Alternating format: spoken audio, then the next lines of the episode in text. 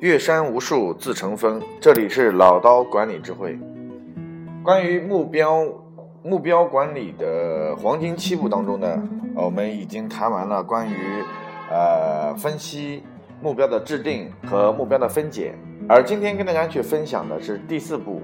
关于目标管理过程当中，在制定完毕之后。那这呃制定和分解完毕之后，那这个时候的所所谓的目标保障预案，很多的一些 团队和企业呢，常常是在做了目标设定的动作、目标的分解动作，但是很少去思考我的目标的保障计划该如何去设定，预案该如何来落实？为什么要说我们一定要去做一个预案呢？所谓的保障计划，在任何一个目标的制定和分解过程当中，它还只是停留在一个纸上的目标。那么，这个目标在遇到市场当中，有大量的一些竞争的环节，然后有一些恶性的这个竞争对手的出现，然后有一些风云变幻，有一些政策上的一些问题，有一些大客户可能出现的问题、渠道的问题等等等等风险的存在，往往会导致我们的业务业绩啊不能够如期的按照我们所做的这样的一个目标来完成。那这个时候怎么办呢？因此，我们就在目标设想在各种风险条件下可能完成不了的情况下，或者是我的达标预期值没有完全去达到的情况下，那我的保障计划该怎么完成？通常来说，一个目标在设定完了之后，那么我们可能会有一个心理的达标目标。比如说，我今年要做到一个亿的产值，我的达标目标可能是要做到八千万或者是九千万，这是我的达标目标。就是，呃，到了年终，我们一盘点，哎，一亿的目标没有完成，但是呢，八千万的目标完成了。OK，那我们在年终调整的时候呢，我们的心理预期可能就是八千万的这个目标。因此呢，你的八千万目标可能是你的预期值，但是如果说我的预期值也没有达到，那这个时候怎么办？因此，在我们的目标开始落地、做誓师大会执行之前，就必须要做其中一个动作，就是要把我们可能预想到的各种风险以及没有达成我的预案目标的可能性全部罗列出来之后呢，做一个保障计划。这个保障计划就是如何在出现一些特殊性情况下，我进行的我的另外一个保障预案，比如说。我们在目标分解之后，通常来说会分为按照时间维度啊、客户维度啊、团队维度啊，还有资源维度四大维度。我们分解完了之后，比如说按照时间维度，我一季度可能要完成百分之十五，比如说要完成一千五百万，平均到三个月的过程当中，可能是要这个五百万、五百万、五百万。但是我的第一个月就没有完成五百万，那这种情况下，你就要把你的业绩叠加到第二个月。比如说，我第一个月的目标可能完成了四百万，那还有一百万没有完成，那这个时候你的第二个月就要完成六百万的目标，而第二个月的六百万目标如果只完成了三百万，还有三百万没有完成，那你第三个月的目标就要干到八百万，那这样一来才能保证你一季度的整个的目标才能够去达成。在这种过程当中，如果出现这种脱缰的现象，那你的目标怎么来保障呢？因此，保障预案是我们在目标管理计划当中非常重要的一个环节，也是所有的一些呃这个企业管理者必须要在目标的全案计划当中做出详细的去设定的这样一个环节。那么，关于保障计划如何去设定呢？OK，那保障计划接下来之后，我跟大家去分享一下如何去做好这个保障计划。保障计划呢，一般来说是分为这个三个大的主干内容，呃，当然了，细分的内容当中呢，它细分的会比较多一些。那么我把主干内容呢跟大家做一些分享啊，具体的细节怎么来操作实操的内容呢？啊，在录播当中呢没有办法去讲的那么详细。那么关于第一个方面，就是我们的目标预案。一定要去设定我们的量化可调配指标，这是我预案当中非常重要的一点。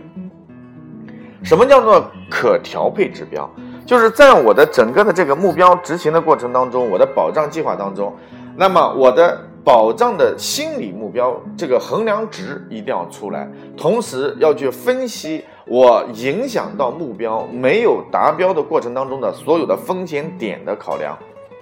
这个风险点的考量包含着你的团队的人员的变动，团队当中客户数量的下降，老客户的一些呃事件，还有包括一些突发性的一些事件。那因此，第一个阶段当中，你的心理价位目标必须要恒定下来。这样的话呢，你的预案一旦出现了我不能够全力以赴完成目标的情况，那我的心理价位目标的保底值怎么来保？这是非常重要的。那么，把每一个按照时间维度所分解的这个目标做一个心理的保底值，那么你全年你就能够去自动的去调配你目标在每一个季度和每一个月当中的这样的一个划线啊。所以呢，这里面就分为了你的第一个问题，就是我如何把保障预案，然后进行一个心理价位值的设定。然后再出现我预想的风险基础之上没有实现目标下，那我这个数值在每个月机动调的这个区间是多少？这个是要罗列下来的。所以第一个呢，你有把这个数值的衡量罗和区间罗列之后呢，你接下来之后做的第二个第二步骤就是如何针对于哦这个调节的区间，然后做我的保障计划的第二步就是我的。保障的方案，保障方案是什么？那一般来说，保障方案它无在乎是来自于你的市场、你的客户，然后来自于你的宣传、你的品牌、你的活动，然后呢，你的这个各方面的东西。因此，常常要在每一个月或以季度为目标或月度为周期的过程当中，那么必须要去做你的保障预案的计划。这个方案怎么做？这个方案就是，如果出现了我的心理价位值没有达成的这个情况，那这个时候我是不是要在，比如说啊，我一季度啊没有完成这个目标，那我在一季度的第三个月，那我为了保障我的这样的一个心理价位值的目标的出现啊，就是我的及格。达标线来出现这个这个促进，那我这个时候就要在三月份啊，一月份没做到，二月份没做到，三月份那我就必须要出台一个政策，这个政策称之为什么呢？比如说冲顶经销商冲顶计划，什么冲顶计划？就是相当于把二季度的业绩拿到一季度来完成，那这叫冲顶计划。冲顶计划，那这样的话呢，就是保证我一季度的目标全力以赴的完成。然后再全力以赴的去干二季度的目标。那有些时候呢，我们在呃理解这个时候当中呢，他说：“哎呀，那为什么我我要去把这个业绩往到南前面来做？”记住了，永远把业绩做在前面，而不要去指望业绩在后面完成。所有做管理层的。必须要知道，过程全力以赴，结果一定自然而然。为了追求结果而不做好过程的监督，那你的目标和你的预案是没有办法执行下去的。所以，我们的冲顶计划其实就是我的保障计划。当然，这里面有经销商的保障，这个业绩冲顶；然后有客户的业绩冲顶，有市场的宣传的冲顶。和促销，那比如说冲顶计划、促销计划、品牌的优惠月、品牌的这个呃品我们产品的这个捆绑销售月等等等，那这个呢，其实就是你预案的具体的方法和具体的思路，把这个方法和思路落实到你自己的这样的一个